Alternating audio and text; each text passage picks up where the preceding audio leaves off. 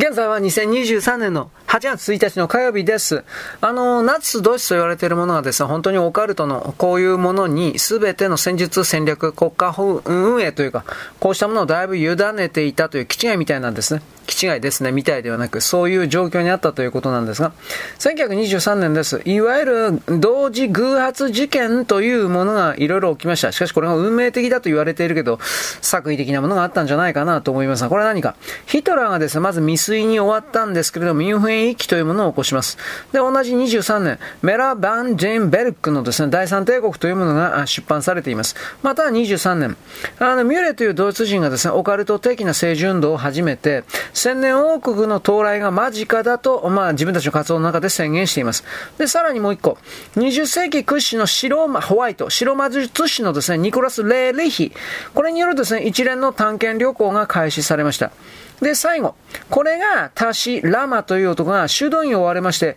モンゴルに逃れるという動きです。タシラマ。これはモンゴルで、ウンゲルン・シュテルンベルグの教えにですね、強く影響された人々とですね、出会うことになります。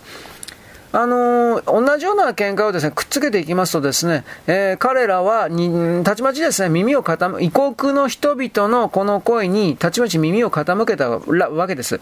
さらにです、タシラマというのが、あの、シャンバラの地下王国と直にコンタクトしているとかと言い出すと、これを疑う者がいませんでした。で、レイリヒもですね、似たようなことを言ったわけなんですが、このタシラマはまず何言った、やったのか。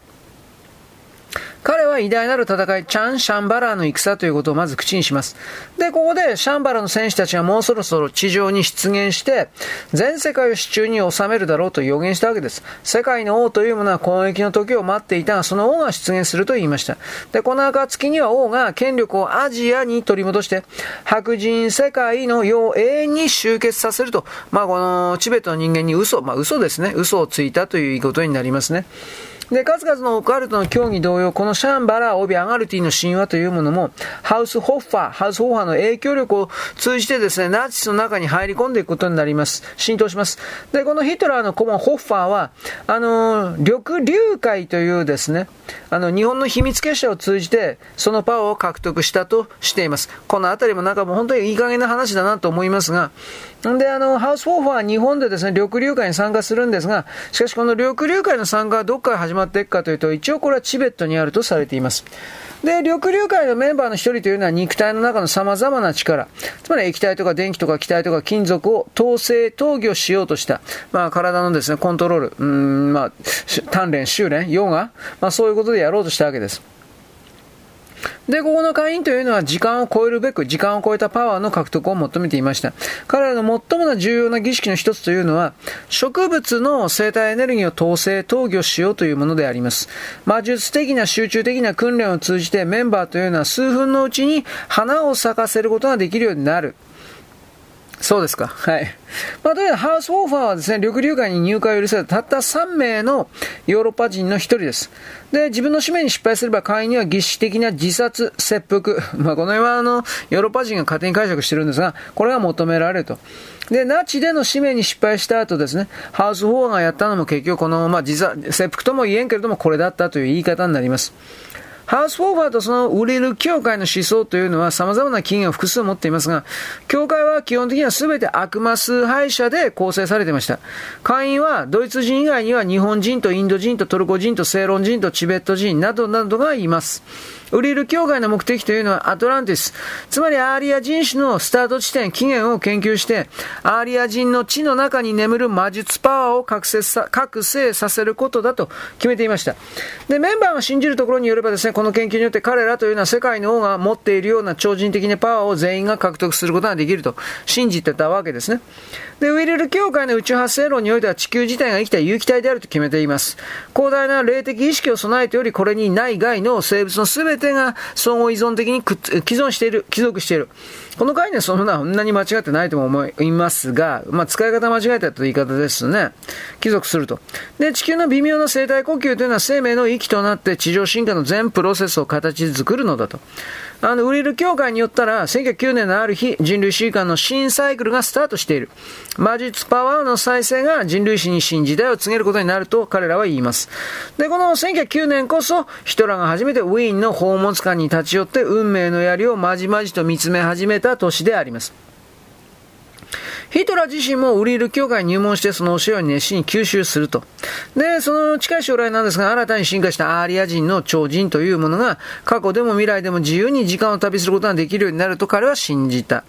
で、彼は、アリア人種の原初の歴史を回復するとともに人類の未来の運命を除くことができると決めたわけです。今日歴史と言われているやつを我々が完全に覆すことになるとヒトラーは、まあ、常々言ってました。で、ヒトラーによったらこの過程にですね、いわゆるキュクロプスの目というものが開くことになるという、キュクロプスの目というのは言いづらいですけど、ギリシャ神話に登場するような巨人族です。あキュクロプスというよりもサイクロプスという言い方の方がまあ通りがいいんじゃないですかね。一つ目で、いわゆるあの、鍛冶屋さんにまあ引いてたわけですが、刀とか作ったり。で、ゼウスに来光と来帝を、ポセイドンに三つ股のですね、矛を与えたというのも彼らです。まあそうだと言われています。神話伝承において一つ目というのがですね、鍛冶屋、金属神のですね、属性とされるというのは世界的な現象であって、日本にもこの一つ目の神っていうのはそれはいるみたいです。で、この、オカルトの世界においては、この目というものを今はですね、人類から失われた魔法の目というふうに解釈しています。まあ、勝手な解釈ではありますが。まあ、このキュクロプスの目というものが人類においてはあるので、これが開くと。で、この目というのは消化体に存在していて、時間の秘密の鍵を開けると。されるというか、そういうふうに彼は決めていたということ。で、いずれ人類というのは現在の肉体の目で見るのと同じような簡単さで、世界を霊的に感知するようになるだろうというふうに言いました。テレパシー的な。この時点のヒトラーというのはこのように言っています。想像はクリエイトですね。想像は未だ完成していない。人類はまだたくさんの変容過程を通過しなければならない。ポストアトランティス人はすでに耐えか衰退の状態にあるんだと。生き残りは難しいと。あらゆる創造パワーというのは新人種に集中されることになる。人類の2つのタイプ、旧人と新人は急速に反対方向に進化する。旧人は地上から消失して新人が栄えることとなる。これこそ国家社会主義運動の背景に、背後にある本当の動機であると。今私はある結社を作っている。そこから人類変化の最終段階の人神が人心が現れることになるだろうと。ハウス・ホッファー同様ですね、ヒトラーも影の総統というのはチベットに起源を持つ人物だというふうに信じてました。ウリル教会の教えにおいては当初人間というのは単にですね、神々のコピー、写し絵に過ぎなかった。その設定だった。やがて力ある天使の群れが立ち上がって人間を説得して天使集団の計画に逆らうようにさせていったとします。で、これらの霊の集団というのは集合的にルシファーと言われるようになります。あ悪魔とかサタンとか。で、霊的レベルで活動すると決めた。で、彼らは人間と神々の間のへその緒を切って、人類の舵を壊して自分たちの指示に従うようにさせた。この辺が悪魔教の人々のですね、考えているものの基礎というか、そういうところにありますね。まあ、自分たちが新しい神になるというふうなことを勝手に信じたという言い方でもあるでしょうか。で、さらに続いて物質の世界、我々の現象世界においては第2段階の進化が起きたんだと。サタン王国の別の霊の集団がこちらに、つまり現象世界に注意を向けたと。この第2の霊の集団というのは集合的にアーリマンと呼ばれていた。アーリマン、アートマン、アーリマンですね。で、この仕事というのはあらゆるですね、ハイレベルな意識とのコンタクトを人類から切断して、人間たちの住んでいる三次元物質世界の唯一の現実であると信じさせるところから始めたという。ウリル教会によればですね、トゥーレ王国の崩壊の後、その生存者というのは東の方に移動して、ヨーロッパ、アジアを経由して最終的にはチベットに落ち着いたんだと決めた。このトゥーレ人の魔術エリートの生き残りというものが山岳の地下にある2カ所の洞窟に住み着いて、で、ここで魔術活動を追求したんだと。5000年の後に、その良き祭司たちは死に絶えて、わずかに生き残った黒魔術師たちがチベット全土に教えて、教えを広めたとするわけです。彼らの聖堂というのは1959年の中国のチベット侵入まで続くんですが、それ以後は共産党がチベットのラマ教の弾圧に力を、まあ、注ぎ込むということになっています。オカルトの世界も結局現実の世界の暴力には勝てないというのは、これはまあリアルですね。よろしく、ごきげんよう。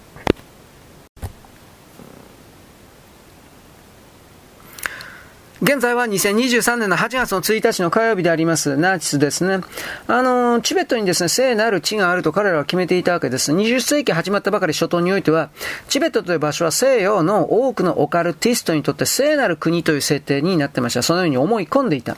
あの、トゥーレ教会であったか、ウリル教会のメンバーもそれぞれですね、左側の道、右側の道、茶道とウドの流れを組んでいる2つの2派の秘密結社のことを口にしています。アガルティの祭司というのは世界中の国々に偽物の支配会社を作ろうとしたけれど、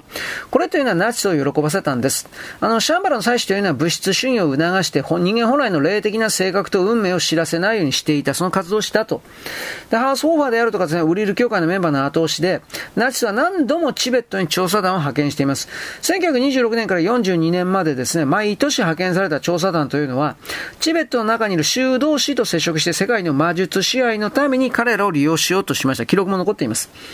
1929年ナチスがアガルティとシャンバラーの修道士と接触を始めてから3年後です。チベットの海外本部というものがドイツに設立されます。で、ベルリン、ニュールンベルグ、ミュンヘンに支部を置きました。で、ナチスに協力的なのは、でもしかしアガルティ一派だけだったということは後でわかる。シャンバラーの修道士たちというのはですね、まあ、あの、腹の中が黒かったということになりますが、フリーメイソンを通じて活動するをどちらかといえば選びます。つまり、あの、チベット、シャンバラー、フリーメイソン的な感じですね。で、アガルティの修道士というのはドイツにおけるは緑の男の会として知られている。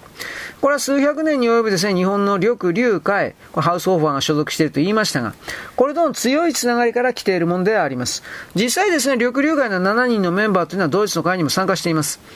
で、ベルリンではヒトラーがチベット教団の指導者と定期的に会っていました。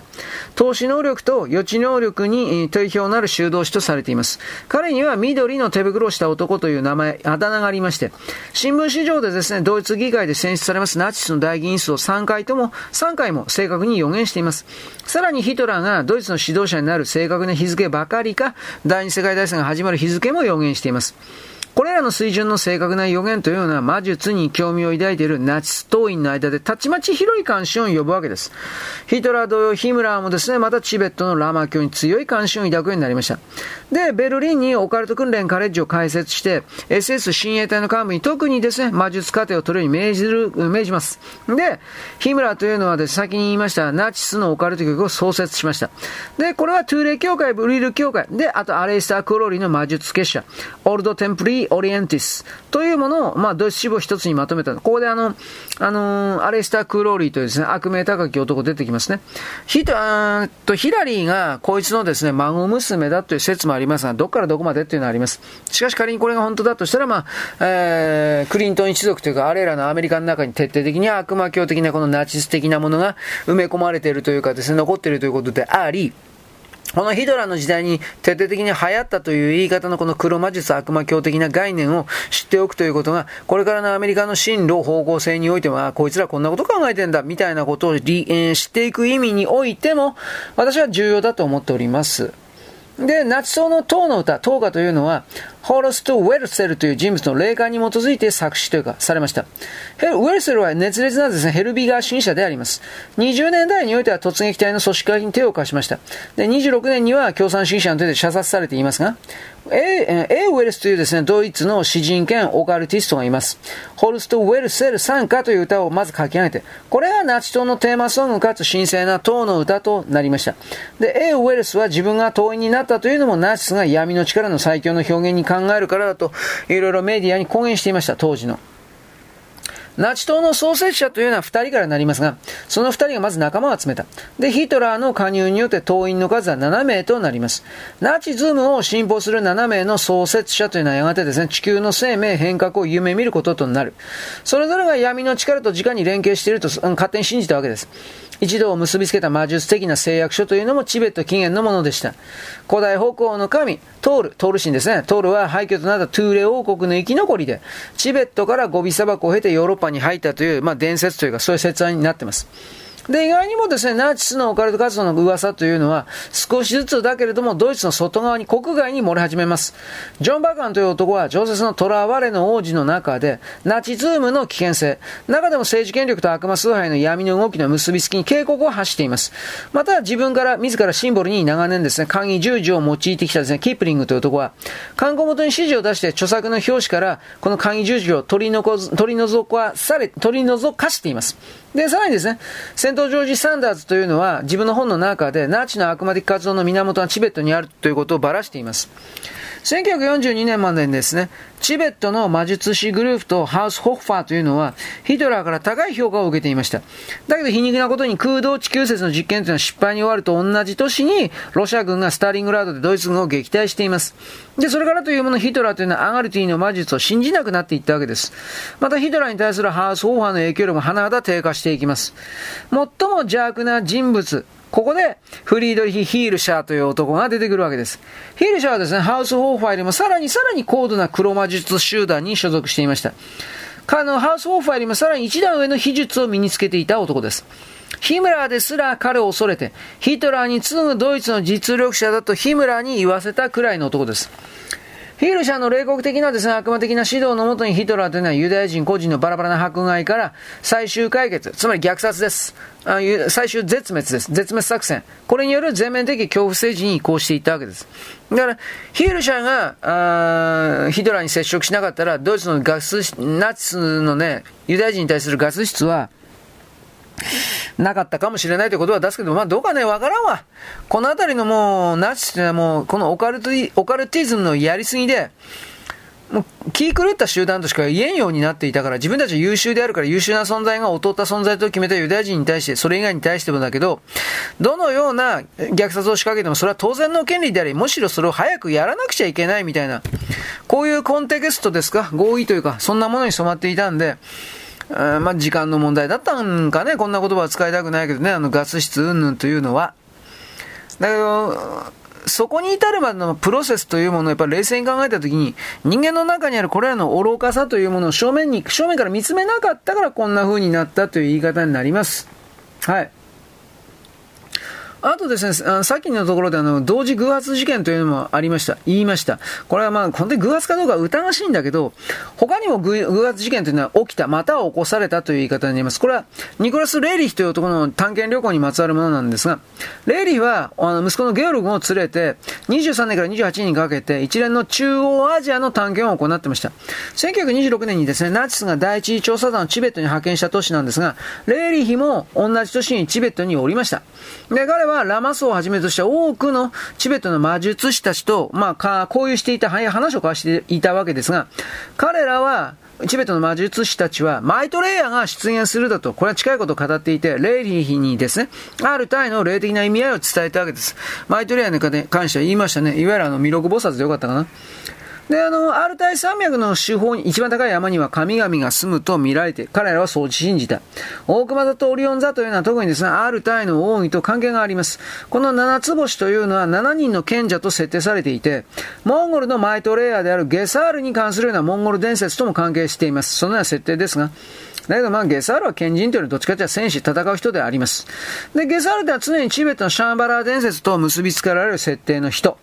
で、アルタイ山脈のですね、手法、一番高い山、ベルカ山もですね、神々が住まうというメロー山伝説の起源とされてきました。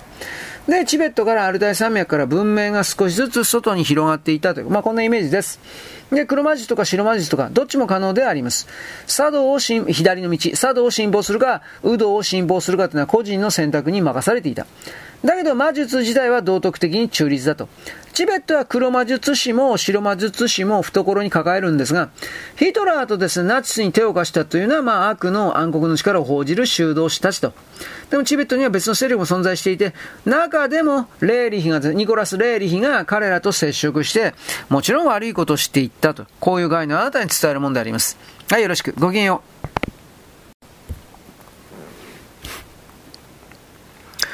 現在は2023年の8月の1日の火曜日であります。ニコラス・レイリヒというのがですね、いくつか本を出しております。その中で、アジアの心というものを出しました。アジアの心で彼自身、レイリヒが語るには、シャンバラこそ真の知恵の泉であると。頂きであると。でもしアジアを理解して、アジアの良き客として迎えられ、入れられたいと思うんだったら、死生意の言葉のシャンバラを唱えながら、相手とまみえなければならないと説きます。レーリヒと探検隊というのはヒマラヤをベースにチベットの賢人たちと幅幅広い接触を重ねていました。からクンダリーニパワーに基づいているようなアグニヨガ体系を伝えたマハトマ・モーヤという人の意思伝達役をヨーロッパに、えー、意思を伝える伝達役も務めました。レーリヒによったらですね、ラマソーというのは地下通路を通って聖女、聖なるところ、聖女に達します。で、隠された国の教会というのは魔術的な印によって現状に封じ込められているからわからないとしました。レーリヒはこのように言いました。いただ雪をいただく巨大なチベットの山々の間に、あたかも真の求道者の発見を待つかのように息を飲む美と生命が脈打っている隠れダニが身を伏せている、隠れている。温泉が秘密の谷の豊かな緑を潤しているのだが、周囲は断崖絶壁と雪と氷の世界だと。時々この谷の保護者たちが姿を見せる。彼らは雪男と呼ばれることもあるんだ。これがいわゆるイエティ伝説ですね。多分ね。で、レーリヒの絵の一枚に雪女、雪乙女というものが書かれています。これは重要でありまして、雪乙女というのは、弓を握りしめて裸同然の姿で岩と雪の間に立っている。そういうポーズです。レリーはまたですね、チベットとヒマラヤ山脈に存在している広大な洞窟の迷宮と地下通路について、我々に注意を促します。レリーに、レリー曰く、このような洞窟から地下通路が、カンジェンジェンガ山脈3の、遥か下の方に伸びてるんだと。開かずの石の扉を見た者もいるんだと。時折、時至ればこれは開くんだと彼は主張するわけですが、まあ、んなもんはないでしょうね。地下通路は素晴らしい谷へ通じていると主張。で、レーリヒが言うような素晴らしい谷というのはもちろんシャンバラの谷のことになります。レーリヒ並びにオッセン・ドフスキーの報告によったら、シャンバラの地下トンネルというのは数百キロの長さがあるんだと。また、オッセン・ドフスキーというのはこのような地下トンネルの失踪する珍しい車、つまり地下通路をビュンビュンと車がですね、走っていたということ。なもんねえよ。で、まあ、アジアの心の中でですね、レーリヒというのは中ある中国人医師の奇妙な体験を、まあ、語ります。医師はゴビ砂漠とは厳しいコーチを経まして、シャンバラーの谷に入った。しかし、谷にはヨガの学校があったと。人類の過去の知恵を熱心に学んでいた。医師の話はほとんどの点でレーリヒが描くところのシャンバラとそっくりであって彼を驚かすと。中国人医師はその他にもですね、数々の科学の脅威であるとか、テレパシー実験だとか、霊的な意志の活用とか、距離を隔てた心霊だとか、魔術的な力の影響を物語っている。オセンドウースキー曰く、洞窟トンネルのですね、ネットワークには生き残ったアトランティス人の遺品がたくさん収めてある。どうやらアトランティス人はその地下要塞を医師の人工光、人工、まあ、伝統のようなもので照らしていたと。で、地下の洞窟に言った特殊な明かりがある。これを浴びたら、穀物や植物、植物が成長して、人間も病気をせずに寿命が伸びると彼は言ったわけです。で、チベット人によったら、覚醒者というのは超越的な力を享受できると。で、空間だとか時間だとか物質を支配することができると。まあ彼は言ったわけですね。身体の大きさも自由にできて、好きなところに姿を現せられる。5人の超完全人というのは世界の運命を統括していると言われるが、年に1回彼らはヒマラヤの洞窟に集まって地球の運命を決定すると。このような覚醒者のもとに数百名の非に参入者がいて、シャンバラの住人を構成していると彼らは説明します。ニコラスの息子で父と探検旅行を共にしたゲオログ・レイリヒによれば、チベットのラマソというのは何世紀もシャンバラ王、キングとの一定のコンタクトを保とうと努めています。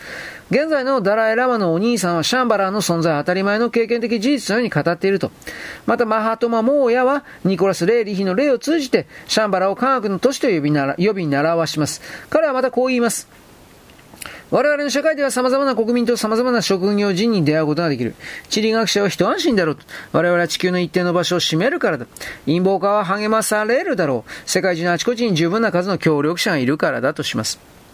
でもこれ書かれたというのは、ナチの車術の会が世界を少しずつかすめるというか、で、で外に出つつあった時です。これらの協力者は誰だったのか。あの、霊力の人から判断すれば、いわゆる、まあ、情け深いというか、うん、まあ、優しい人なんですか？と言える。だが、チベットの非参入者にいたらこれ以外に闇の流れがあるのは明らかです。レイリヒ自身ですね、旅の途中でそのような人々に出会った可能性が高い。だが彼は、冷静な実際的な態度で驚くべきことを述べました。我々は確かに数名のラマの構想がシャンバラに行って、道すがら彼ら見たものがどこにでもあるアヒル増えたものだったということを知っていると。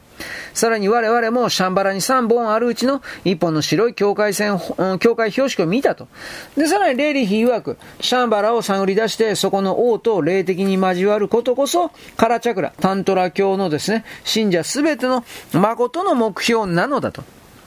まあ、1945年です。つまり戦争というのはまあ当然の結末を迎えました。ドイツは敗北。連合軍の進出に対し一部の必死の抵抗が残るだけになりました。で、ベルリンではロシア兵がドイツの若者と白兵戦を戦っていた。だけど彼らが死の東部の地域で最後の抵抗の日をようやく消してみると、奇妙な光景に出会うわけです、ロシア人は。驚いたことにロシア兵というのは大勢のチベット人の死体と遭遇します。ドイツの軍服が来てるんですが、気象とか階級書はつけていません。で、遺体は整然と大地に横たられて、それぞれが儀式用の探検で自分の腹を貫いてました。ロシア兵に降伏して知力を重ねるよりは儀式的な自殺を選んだ方が良いとして。で、ハウス法案もですね、日本の緑流会の誓い、入会の誓いに従ってですね、あの、チベット人に習って儀式的な腹切りをやってます。最初に妻を殺しました。で、それから腹を切りました。悪魔の弟子ハウスフォーハーの埋葬の地にはですね、十字架も墓石もありません。彼が抱いていた秘密というのは全部彼の死とともにこの世界から消えています。果たしてそんなすごい人だったですかね？と思うけど、まああんまり知りたいとも思わんけどね。で、チベットとシャンバラ及び彼らとナチスの関係の最後の機会の話というのが、マルチン・ボルマンをはじめとするような多数の党幹部がベルリンの廃墟から秘密の地下通路を抜けまして、遠く遠く南米まで伸び、えー、逃げ延びたという噂話です。奇妙なことに南米においては実際に秘密のトンネルの伝説があります。で、それによったらトンネルというのはヨーロッパおろかシャンバラとかアガルティまで通じ通じているとされています。まあそんなことはないんですが、まあ一見機械に見えるんですけども、ナチスは本当にアガルティとかシャンバラまで地下通路を通じて逃亡することに成功していたのだろうか。まあ多分それはなくて、バチカンのですね、手引きによってですね、南米に逃げたんです。まあこれは事実なんですが、まあ現在においても別のですね、光の勢力とか闇の勢力というものが地球の奥深くに隠れ住んでるんだとかって言ってる人いますけど、まあまあ証拠はないからね、そんなことはあんまり言わない方がいいと僕は思いますよ。はい。で、まあ、ナチスがさらにおかしなことをやっていたという話なんです。円盤です。まあ、ナチスと空飛ぶ円盤、有名なテーマですね。あのー、まあ、ツングス爆発とかそういうのもありますけれども、ツング、あるいは UFO が爆発したとかね、そういうことを言ってる人いますが、空飛ぶ円盤のですね、体験のほとんどっていうのは自然現象をまず間違って見てるか、ヒステリックな集団幻覚か、あとは真っ赤な嘘。またこの3つです。でも常識的な説明がつかないと思われるケースも一応2つあります。最初の例というのが、いわゆるさっき言ったツングースの事件です。ツングース隕石、ツングースカヤだったかな。まあ検索すればいっぱい出てきます。1908年ですが、シベリアの上空のシャーマニズム思考が非常に強くてですね、チベットとモンゴルと強い魔術的なつながりのある土地なんですが、このツングースの上空で、奇妙極まり、えー、極まりない爆発が起きました。巨大なですね、先行物体というものはものすごいスピードで上空を横切りまして、それがシベリアの広大な地域にわたってたくさんの人に目撃されています。で、物体というのは突然、うん、空中で爆発しました。で、爆発音というのは500マイル仕様に及びました。火柱とキノコ雲はドバンと舞い上がって、近隣のトナカイの群れと2つの群れを一瞬にして壊滅させてます。で、このツグス爆発のおかしな点というのは、原因が隕石ではないだろうということなんです。これもちろん調査にあの赴いてます。ロシアの科学者グループというのは、クレーターもなきゃ、衝突の後もなきゃ、隕石のかけらもありませんでした。現場を中心にですね、20マイルにわたって森林がなぎ倒されてました。で、倒れた木には焦げた跡があって、後にですね、土壌と木の幹からは放射能が検出されています。まあこれは普通に考えれば核爆発に見えるけど、だけど1908年に地球上に原子爆弾はないわけですよ。で、おまけにですね、この爆発現象はアルタイ山脈から飛行機でほんの数分の距離です。で、ロシア科学人はこの時点でどういうふうに言ったかというと、原子力宇宙船が空中で爆発したという結論です。そういう規定列なですね、あの、結論を下さざるを得ない、まあそういう世界にいたという言い方でありますが、ロシアですらこの程度かよっていう言い方でもあります。つまりあのー、第一次、第二次世界大戦における人類における科学レベルがあまりにも低かったんで、えー、実証の、実証からなる科学の認識の積み重ねではなく、想像からなる科学、科学でも何でもないけど、そういうものが相当に幅を利かせて人類全体をコントロールしてしまっていたという、この概念をとりあえず覚えておいてほしいです。よろしく、ごきげんよう。